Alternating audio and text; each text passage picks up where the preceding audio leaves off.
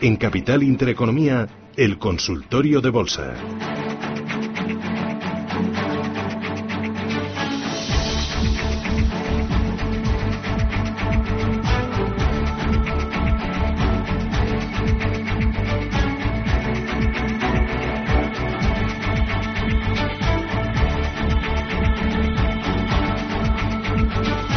Bueno, a ver, Antonio, eh, planes de pensiones. Hoy, que es día eh, 12, 12 de julio, ¿yo ya tengo que empezar a pensar en mi plan de pensiones? Bueno, tenías que haber empezado a pensar el 1 de enero. O sea, lo bueno del plan de pensiones Pero si es... el 1 de enero todavía estoy también con el mazapán y con el turrón. Pues sí, pero al final, si no te organizas, lo que vas a conseguir es que no tengas jubilación. ¿Qué es lo que ocurre? Que tal como estamos en el momento eh, este, que no tenemos gobierno ni tenemos posibilidades de tenerlo, tampoco tenemos una visión clara de lo que va a pasar con nuestra jubilación. Eh, es necesario, y ha dicho la Unión Europea que se tiene que informar a todos los a, eh, a toda la población cuánto tiene, tienen o cuánto van a cobrar de jubilación cuando llegue ese momento, ¿no? O sea, es anticipar a cada uno de los habitantes de la Unión Europea qué posibilidades tiene de cobrar de jubilación y cuánto va a representar eso. En España todavía no lo hemos hecho. Rajoy lo retrasó y, acabó- y no acabó haciéndolo. Sánchez ni lo ha pensado porque tenía otras cosas por delante. Y resulta que nos vamos a poner otra vez en el final de, eh, del plazo que nos da la Unión Europea y no lo vamos a hacer. Recibiremos multas, etcétera. ¿Cuál es la situación?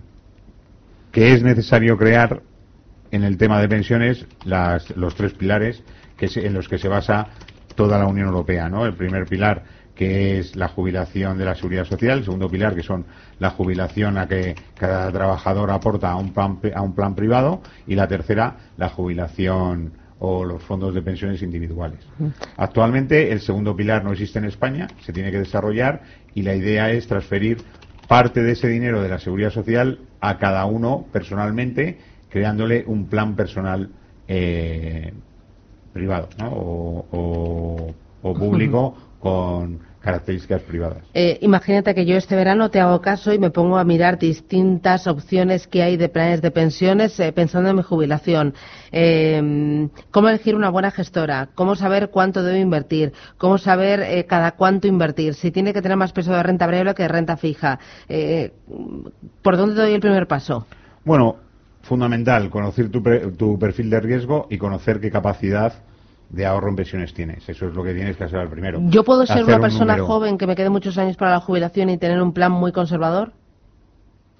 Porque no me gusta sufrir. No.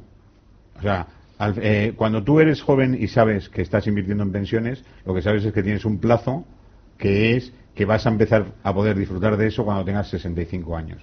Por lo tanto, lo que tienes que intentar es sacar la mayor rentabilidad posible.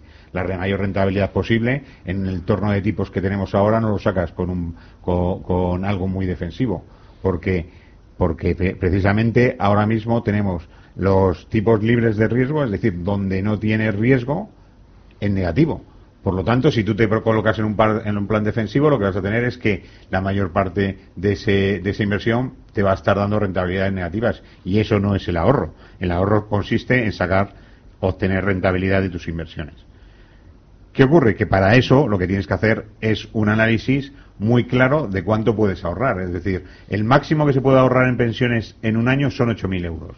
Si tú eres alguien que no tienes esa capacidad y tu capacidad se reduce a ahorrar eh, 500 euros al año, lo que también tienes que hacer es no dejarlo todo para el final, porque puedes obtener rentabilidad en ese dinero desde el principio. Busca un plan que tenga bajos costes, que tenga claridad en la, eh, en la política de inversiones y sobre todo que te dé lo que necesitas, que es cumplimentar tu perfil de riesgo. Tienes muy pocos planes que odien esto, porque ahora mismo el mundo de las pensiones en España vive de la antigüedad, tiene unos costes altísimos. Eh, nosotros, Phil Capital 50, que es el fondo que ya llevamos Mm. En, el, en el mercado desde hace 18 meses, es el fondo más barato de pensiones que existe en el mercado, tiene 0,30% de comisión. ¿Cuánto de importante es el coste del plan de pensiones? Bueno, si tú lo haces en una visión de cuánto tiempo tienes que estar, el coste representa un 50% de la rentabilidad. ¿Por qué? Porque fundamentalmente ese coste va implícito en el valor liquidativo y Eso es lo que estás perdiendo eh, ese, año. Si tienes la posibilidad de invertir en activos equivalentes con un coste mucho más bajo, busca eso, porque vas a tener la, todo lo que se te lleva al coste va a tu rentabilidad. Entonces, fundamental mirar el coste. Los fondos de pensiones españoles son los más caros de Europa. Segundo, eh, mirar que la política de inversión de ese fondo corresponde a la que tú necesitas y tener muy claro que sea una gestora que esté disponible y que sea algo eh, interesante para ti. Phil Capital 50. Bueno, Phil Capital 50 representa un cambio en la evolución de los fondos de pensiones. Eh, Phil Capital 50, como cobra las comisiones, las cobra de una forma distinta. No es un porcentaje sobre el dinero que tienes invertido, sino cada uno de nuestros partícipes paga eh, 50 céntimos al día por la inversión en pensiones. Esos 50 céntimos hacen que la, que, que la comisión de gestión sea una comisión de gestión variable diaria en función del número de partícipes que tiene el plan de pensiones. Y la mutualización de esa situación hace que sea el fondo más barato de pensiones de España. Entonces, tiene una política de inversión de, de nivel 50, es decir, mitad y mitad de riesgo, y además va evolucionando porque lo gestionamos a través de, nuestro robot dándole instrucciones diarias a los gestores del fondo de pensiones para actualizar diariamente la política de inversiones del fondo. Antonio Bandafil Capital, gracias por este pequeño empujón a invertir y a invertir cuanto antes pensando en eh, la jubilación. En no dejes las pensiones para diciembre. Gracias, Antonio. que tengas feliz verano. Cuídate. Igualmente. Adiós, adiós.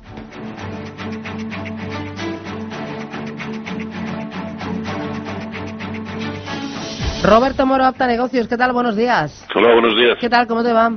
Razonablemente bien. Sí. Eh, oye, dime, IBEX 35, niveles de soporte, resistencia, eh, ¿qué niveles es clave que no pierda?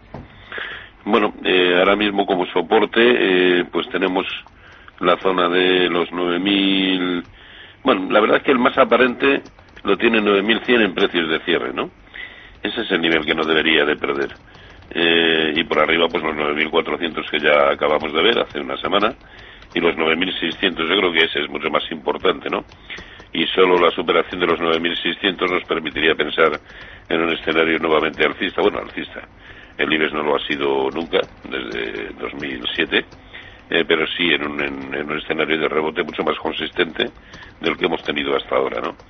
Y por lo tanto resistencias extremas 9.600 soporte extremo 8.900.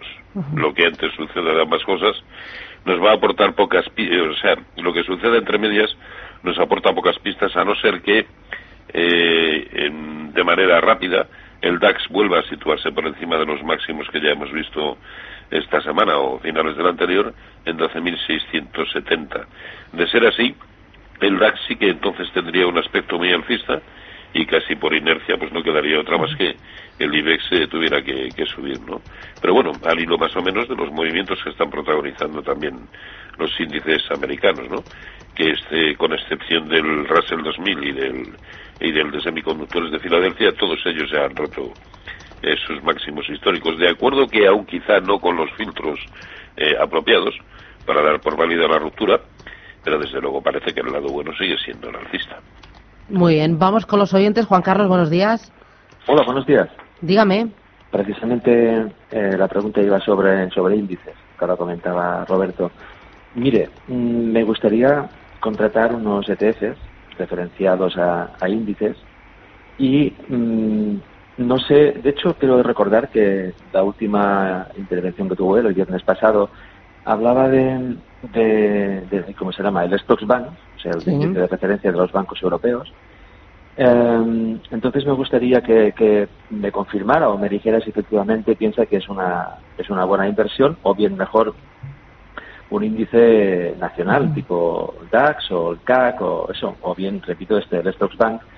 Y luego ¿Qué, ya... ¿qué, banco, perdón? ¿Qué, banco dice? No, el, índice bancario. El ah, perfecto. Ah, bien, bien. Stocks Banks. ¿vale? O bien un índice concreto, DAX, o el que pienses que sea, en fin, el que tenga, el que nos vaya a, hacer ganar más dinero, vamos. y en cuanto a, enfocarlo a América, pues en este caso no sería a través de un ETF, porque sabes que hay además el de divisa y estas historias, sino más bien lo haría a través de un fondo indexado. Pero eh, también, ¿a qué, ¿a qué índice lo, indexaría? Esa es la pregunta. Muy bien, pues gracias, muy amable. Gracias a vosotros. Adiós, Buen fin de adiós, gracias.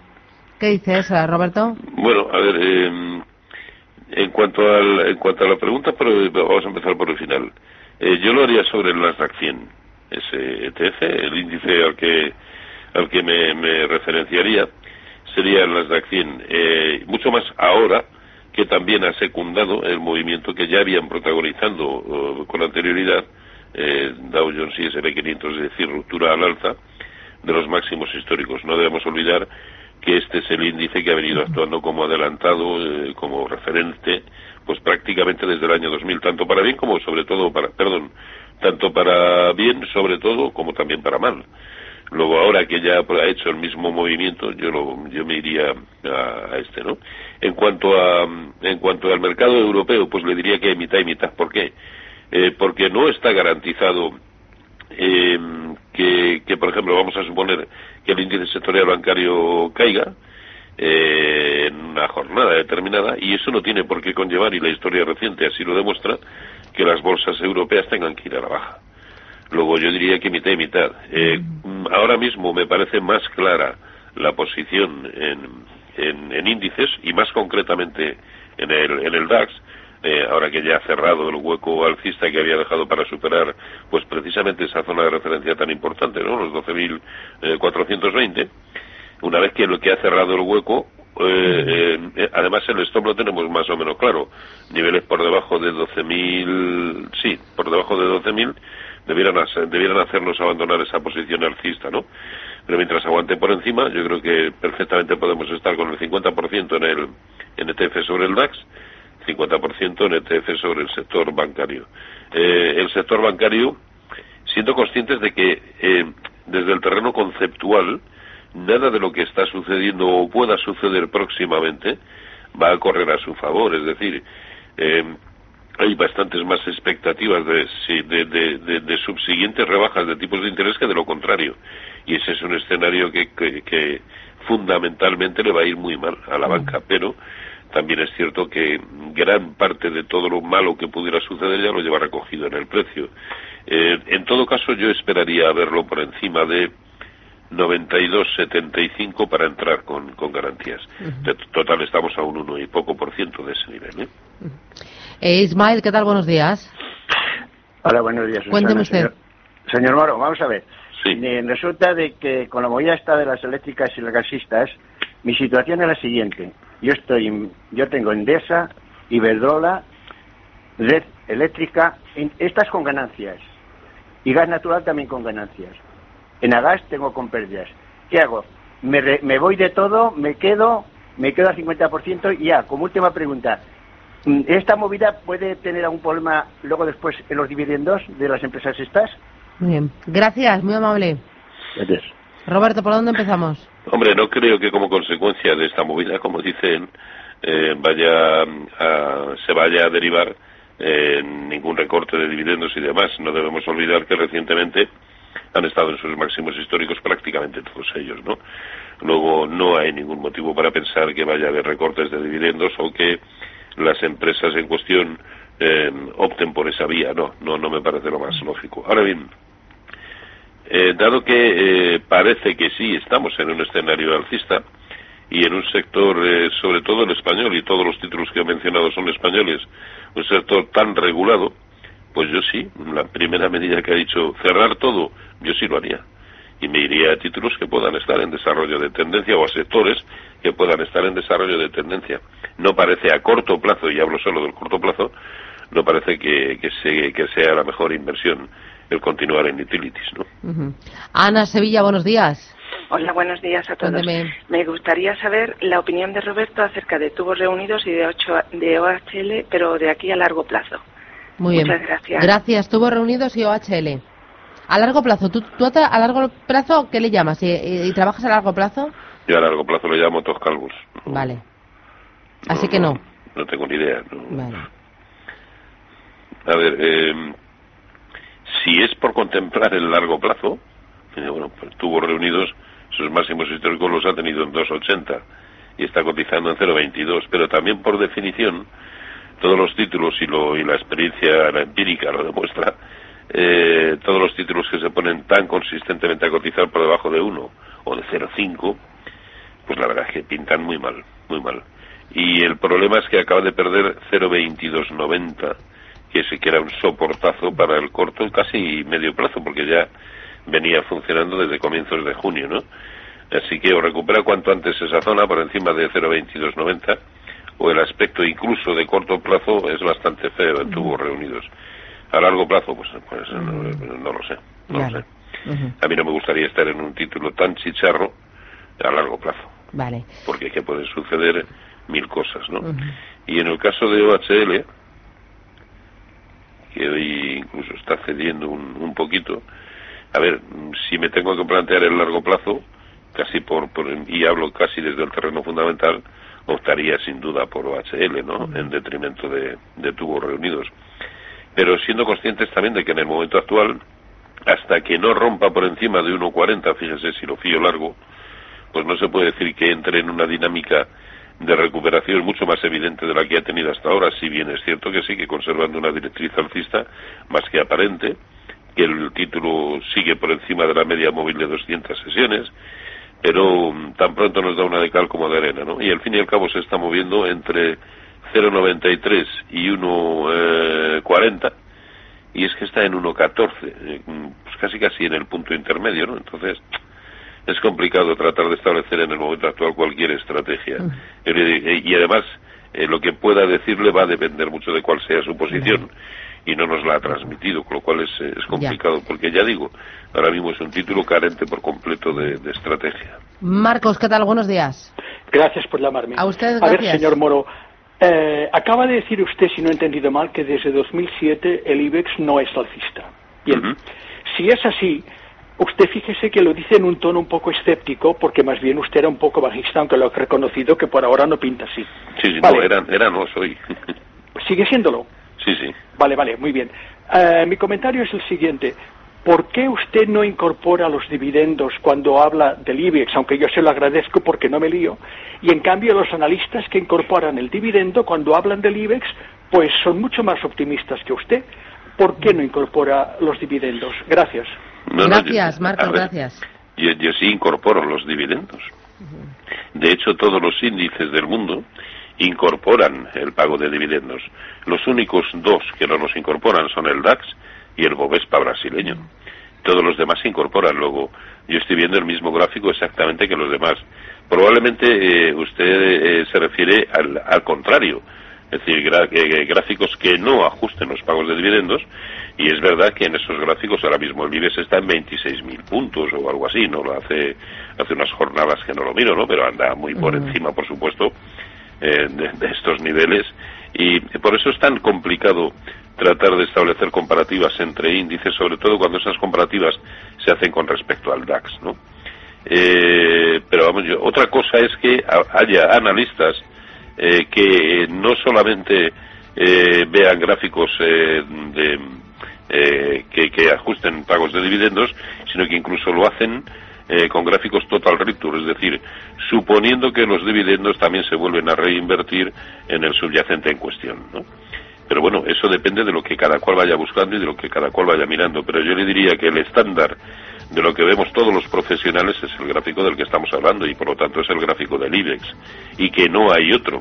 Otra cosa, insisto, es que queramos ver por el motivo que sea, para establecer alguna comparación o demás, queramos ver los gráficos ex-dividend. A ver, hacemos paradita, Roberto, que te embalas, te embalas y no paras. A paradita, volvemos. Sigue el consultorio, Radio Intereconomía hasta las diez y media. Están invitados 915-33-1851 y que tengo el WhatsApp. Vamos, que tengo el WhatsApp, me escribe, me mandan el audio. 609-224716. Con Roberto Moro, apta negocio. Roberto, sigues ahí, ¿verdad? Sí, aquí estamos. Oye, si quiero picotear algo en la bolsa, ¿qué picoteo? Pues, eh, a ver, a mí en el mercado español me gusta, Santander me gusta mucho, eh, Grifols, Ferrovial, Repsol, eh, Telefónica, en cuanto sea capaz de cerrar por encima de 7.50, no antes. Eh, en el mercado europeo, pues algunos como Kerin, eh, Hermes, Air Liquid, en el, en el americano, pues Alphabet y Facebook me parece que tienen un muy buen aspecto técnico. Starbucks, PayPal Holdings, Intuit, American Express, McDonald's, Microsoft, Visa, Walmart, Walt Disney, Mm. en fin, hay bastantes más en el americano, como es lógico, que en el, que en el europeo. Y si me permite, antes de continuar con la, con, con la siguiente pregunta, mm, por, y por terminar con la pregunta que me hacía el señor anterior, que me parece fundamental, una pregunta muy, muy interesante, eh, al final da un poco igual que sea lo que estamos mirando cada cual, ¿no? Porque esto no deja de ser una convención.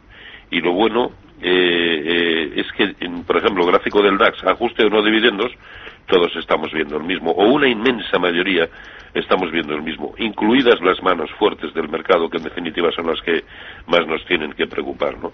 Por eso eh, la, la- el- la herramienta del análisis técnico tiene la eficacia que tiene. ¿Y por qué digo que el, que el IBEX no, no ha vuelto a ser alcista? Porque de toda la caída desde octubre de 2007 hasta los mínimos en 2012, que no en 2009, sino en 2012, el 0,618% de Fibonacci es la zona de 12.200, 12.400. Luego, hasta que no lo veamos por encima de esos niveles, seguirá siendo un, un índice en recuperación, en rebote, pero no con una estructura alcista. Ujú. Eh, vamos con Miguel Córdoba. Hola, buenos días. Dígame. Don- Roberto, Sí, muy agradecido. eh, a usted. eh, no, no- Mira. no sé por qué, pero, pero vamos, también se lo agradezco. Me, le estoy muy agradecido porque siempre lo oigo y le tengo muchísima fe. Acaba usted de decir que Santander es un, es un valor estable, un valor bueno, y yo estoy metido en Santander hasta, hasta pero, hasta franca, puede decirse. Pero tengo 7.000 compradas ayer de ENCE y estoy pensando, no sé si venderlas, porque las tengo a, a 3,83 compradas, si venderlas y comprar en Agas, que me gusta mucho, también de, de atrás, en Agas, o a la mitad, o dame una idea, o en efectivo, no sé, tengo 7.000 compradas de, de, E- de ENCE, pero a 3,83, que le estoy ganando ahora mismo bastante. Muchísimas gracias. ¿eh? Gracias, muy amable. Gracias. A, a usted. A ver, esto es toda una cuestión, a mi entender, de tendencia, ¿no? La tendencia de Santander a corto plazo, y por mucho que, que diga que me gusta, a lo mejor la semana que viene deja de ser así. Es la, la grandeza y la miseria de, de- de este mercado y también del análisis técnico, ¿no? La semana que viene perfectamente puede sucederme lo, lo contrario, ¿no? Ahora mismo sí, es probablemente el que más me gusta dentro del mercado eh, español y siendo consciente de que está en un sector que, que aún no es ni mucho menos eh, de mi agrado, pero está funcionando relativamente bien, ¿no? Eh, en cuanto a ENCE y Enagas debemos ser conscientes de exactamente todo lo contrario. Su tendencia sigue siendo bajista.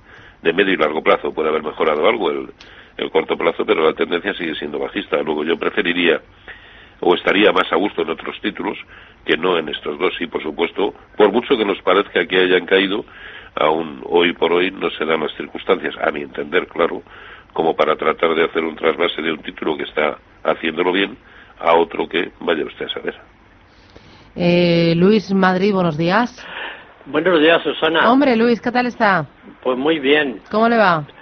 pues bien. Bueno, Eh, En fin de desearte que por fin ha llegado el viernes y que hay dos días de siesting, como tú dices. eso del siesting y del tumbing. el zumbi, sí. Ole, ole. Y este verano, frente a la playa, el twisting también. Ya verá, lo voy a poner de moda. Te vas a poner a Sí, tope. A tope. A, a ver sus valores. Vamos a ver, yo pre- quería preguntarle al señor Moro, yo llevo tiempo queriendo entrar en éticas y gasistas, y yo no sé si ya se, se ha pasado el arroz y ya no es tiempo, o, o en fin, o había que esperar un par de meses o tres a ver y en qué precios eh, creer que podía entrar, porque soy un inversor de largo plazo, me da lo mismo seis meses que un año, que tener dos meses que dos, que dos años, a ver qué, qué le parece a él. Y en fin, desearos un feliz fin Bueno. de semana a los dos y Pues, a don Roberto pues. Paletti, caiga quien caiga. Ole, ole. Gracias, Luis. Luego. Gracias, hasta pronto. ¿Qué dices, Roberto? Pues a ver, con Son este cracks, horizonte ¿eh? no, Es que estos oyentes es la repera. Sí, sí, sí. Eh, además, eh, con el cariño con que lo, Ya, que lo dicen, ¿no? Sí, da gusto. Eh, a mí no me parece una buena opción. Primero, porque es el largo plazo, y ya digo que a mí el largo plazo me suscita todas las dudas del mundo. No creo que sea la mejor forma de, de estar en el, en el mercado, excepto quizá pues para una parte pequeña del patrimonio. Eh, pero sobre todo en la tesitura actual, pues no, no porque yo pese al contexto actual eh, y a lo que pueda decir en próximas semanas, para mí el largo plazo es, de, es bajista. Es decir, se nos avecina, no sé si ahora, en tres meses, en seis o en un año, pues se nos avecina una época bastante bastante bajista. Eso es lo que sigo opinando, ¿no? Luego, a largo plazo no me parece una buena opción para, mm. para tomar posiciones con vocación de permanencia.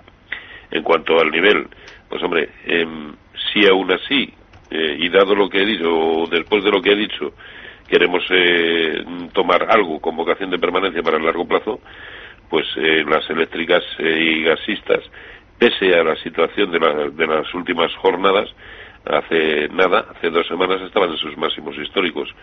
Luego no me parece tampoco la mejor opción. Es que para eso casi preferiría títulos como los que hemos mencionado anteriormente, tipo ENCE o alguno de estos que están bastante lejos de, de esos máximos, ¿no? O, Telefónica, o Santander, o BBVA. No, no, no creo que sea el, momento y mucho menos con ese horizonte. Eh, vamos con Juan Manuel, ¿no? Juan Manuel, buenos días. Hola, buenos días. Cuéntame sus valores, a ver qué le preocupa. Le pregunto por dos americanos y le voy a dar una opción de un español por si acaso a veces les cuesta encontrarlos, ¿no?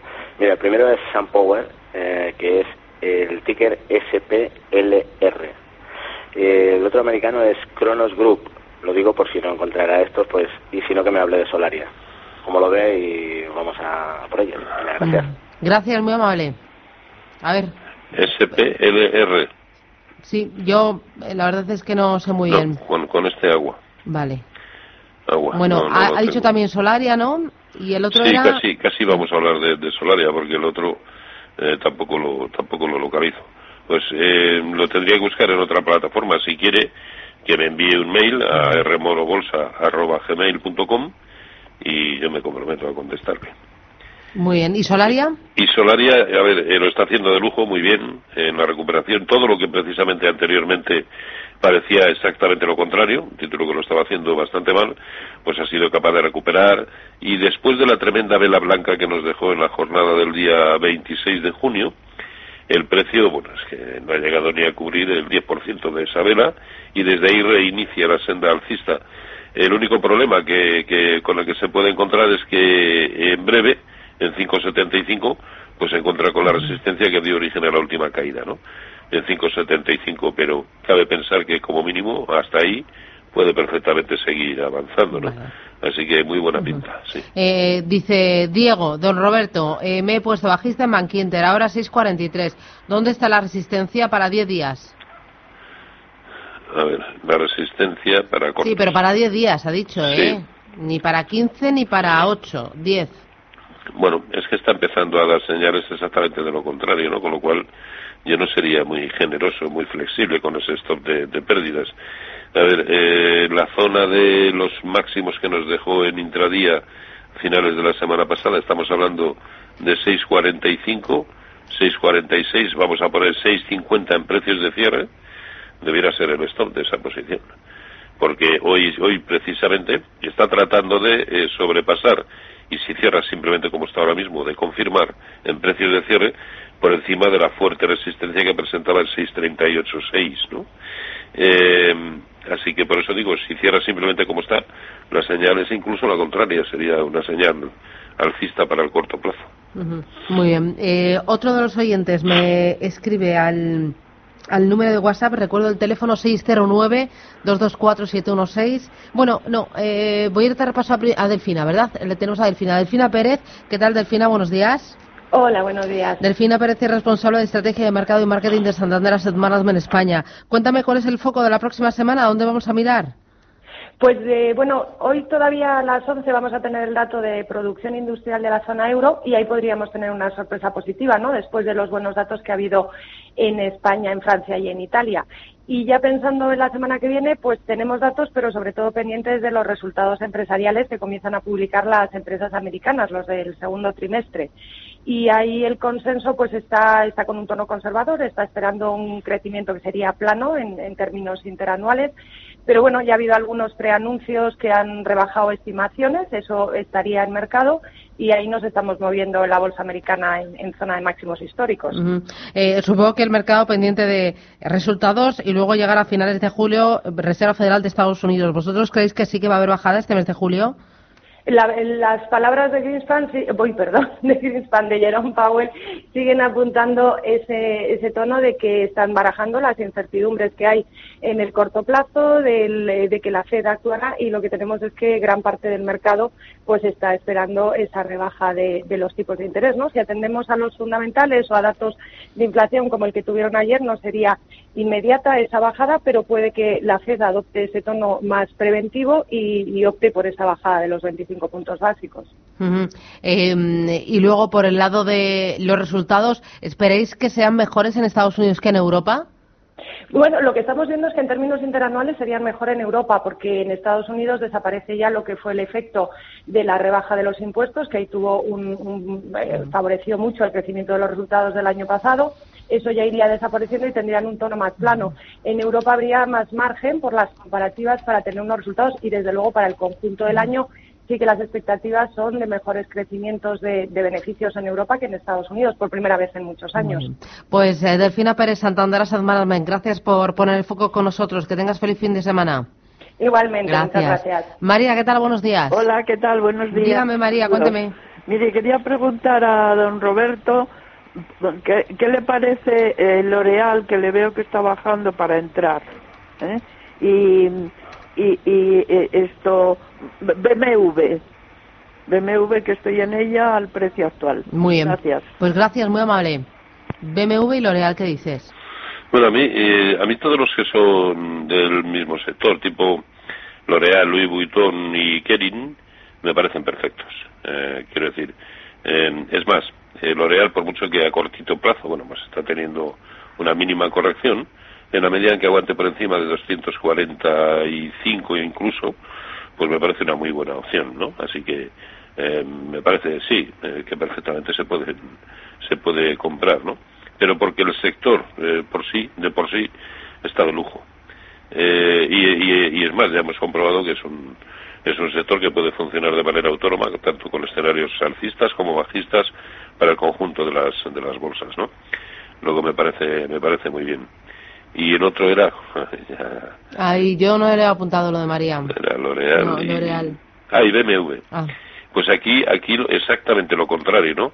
El sector, digamos, aconseja no estar en, el, en este sector. ¿Por qué? Pues porque es un, es un sector muy dependiente de las veleidades, por no utilizar otra palabra, del señor Trump. Entonces, el día que se levanta con el, con el ojo torcido, pues nos dice que sí, que, que, le va a aplicar aranceles a Europa y estos pues van a sufrir demasiado, ¿no? En todo caso, eh, y como analista técnico yo no veo ningún motivo para comprar hasta que supere la barrera de los 68 euros. Mientras tanto, no me parece que haya que, comprar. Muy bien. Inés, ¿qué tal? Buenos días. Hola, buenos días. Mire, quería hacer una pregunta de experto. Mira, quería hacer una pregunta sobre CaixaBank. Los tengo comprado a 370, 380, dos cantidades, con unas pérdidas bastante grandes, porque era bastante cantidad y Banco Sabadell que lo tengo comprado a unos 60 que bueno tengo unas pérdidas exageradas también porque también hay bastante mm. cantidad. Esperar dentro de un año puedo esperar dos años. Usted cree que esto pero claro lo que tengo ahora de pérdida me sería imposible de, venderlo para perder tantísimo dinero entonces esperar o qué me aconseja no me importa esperar un año o a ver qué me aconseja el experto. Pues gracias muy amable Inés hasta pronto. buen fin de semana. ¿qué dice Roberto? a ver siento consciente de que me puedo equivocar hasta en un 100% eh, y como ya he dicho en varias ocasiones, eh, incluso en, el día de hoy, eh, yo no soy optimista en absoluto para el largo plazo. Por lo tanto, pues no me parece una buena opción. Ahora, siendo un sector tan especialmente castigado como el que es el sector bancario, probablemente aunque vengan maldadas no va a ser el sector que más va a sufrir con la con la corrección de largo plazo, pero eh, por contra, pues tampoco creo que vaya a ser capaz de subir y de evolucionar de manera autónoma, al menos en tanto en cuanto en Europa no se empiece a hablar no de bajadas, sino de subidas de tipos de interés, ¿no? Luego el sector, lo triste es que es feo, es feo y con muy pocas expectativas en el momento actual de que suceda algo en contrario, a no ser que empiece a haber un proceso de concentración, un proceso de fusiones, de OPAs, eh, que, que, lo, que lo hagan especialmente atractivo, pero eso ya es jugar a otra cosa. Entonces, mm, por supuesto, no tengo entrañas para decirle que venda a estos niveles, lo ha visto en niveles sensiblemente inferiores y no ha tomado medidas. Eh, luego le diría que, no sé, es que no sé si lo mejor eh, es esperar, no lo sé, es complicado. Cuando se dejan caer tanto eh, los títulos, es complicado eh, decir qué es lo mejor a hacer, ¿no? Y si, y- insisto, fuera otro el sector, eh, diría, bueno, pues a lo mejor, pero es que no, no soy en absoluto optimista para el sector ni para el conjunto de las, de las bolsas. Vamos con notita de voz. Buenos días, señor analista. Quería hacerte una única pregunta. Quería que me dijeras algún valor estadounidense que esté cerca de máximos históricos, que esté en su vida libre y decirme qué stop los le pondrías y pues dejarlo correr. Vale, perfecto. Muchas gracias. bien. Un saludo. Buen día y buen fin de semana. Bueno, ya lo has escuchado. Valor Un- para dejarlo correr. Uno que esté en máximos históricos. Eh, sí. Pero, y, pero no- es que no, no me interesa si he dicho en algún mercado en particular. Mm, eh, yo tampoco, pero yo creo que no, que le daba igual. No. Pues entonces, a ver, habiendo muchos, porque que O sea, estén has en dicho ese unos cuantos, ¿no? Americanos, un Microsoft, americano, un claro, Visa, American ¿no? Express, McDonald's, Un Alphabet, un Facebook. eh, ¿no? Walmart, Walt Disney, eh, Starbucks. De todas maneras, de todos ellos, si tuviera que elegir uno, hoy por hoy sería Visa. Vale. ¿Por qué Visa? Porque ya ha demostrado también que es capaz de evolucionar de manera autónoma con respecto a los a los al, al conjunto de los índices, ¿no? Y este va a su aire, piano piano, pero ese piano piano es cada vez más más arriba, ¿no? Y dado que me que me habla de un stop, la zona de 175 es un buen stop para establecer el stop de pérdidas de esa posición que pudiera tomar incluso hoy mismo. Vale, una notita más de voz. Buenos días, soy María de Madrid. Me gustaría preguntar a don Roberto qué es lo que pasó ayer para esa bajada del 20% en Crones. Muchas gracias, muy amables por sus respuestas y a seguir adelante. Gracias. Pues nada, ¿qué ¿Del dice Roberto? 20% en, en qué ha dicho? Uy, vamos a ponerlo otra vez, le ponemos otra vez. Vamos. ¿Lo tenemos? ¿No? ¿Se nos ha ido? Ay, madre mía, ¿cómo estamos? Oye, recuérdame para ponerme en contacto contigo este verano, por si quiero un face to face, ahí frente a la Ah, playa. pues sí, a través de la, de la página eh, www.robertomoro.com. Vale. Ahí vienen tanto teléfonos como mails y además eh, a los que están interesados siempre les llamo para... Porque al fin y al cabo, como los únicos interesados somos él y yo, pues él o ella. Es yo, cuadrar y- fechas, ¿no? Y cuadramos fechas y sí, primero le, le- le comento en qué consiste el, el curso, que es tan acomodaticio como que partimos del nivel que cada cual tenga, que eso es lo, eso es lo bueno también del, del curso, ¿no? Y sobre todo también va muy en función del tipo de inversor en que se quiera convertir el- la persona en cuestión. Bueno, vamos a escuchar otra vez a, a la oyente. Buenos días, soy María de Madrid. Me gustaría preguntar a don Roberto qué es lo que pasó ayer para esa bajada del 20% en Crones. Muchas gracias, muy amables por sus respuestas y a seguir adelante. Estupendo. ¿Qué dices, Roberto? En Sí. Tú ¿Qué ese tampoco, como el ¿Qué otro, que te lo llevas de deberes. pues sí, pero voy a llevar de deberes, sí, sí. Bueno, pues no nada, te vas a ir cargadito a la playa. Te vas a ir Sí. cargadito. Bueno, ojalá. Porque porque hecho agua un par de veces. Si me fuera a la playa, Bueno, ¿eh, ¿te vas a quedar aquí este verano o qué? eh, me temo que sí. Sí, pero por la nieta o qué? Eh, no, y porque eh, son muchas responsabilidades a diario Ya. eh, como para tener que andar permanentemente con el teléfono y con el portátil Ya. colgado a la oreja, ¿no? Ya. Pero bueno, Oye, porque, no, descubro o sea, na- no, no- no descubro nada Eh, una que cosa. no sea común a la gran mayoría de los de, los, de mis compañeros. Eh, ahora, eh, eh, por ejemplo, tú les dices a los oyentes, oye, nos cubrimos como viene el verano para irme tranquilo y no estar pendiente de las pantallas.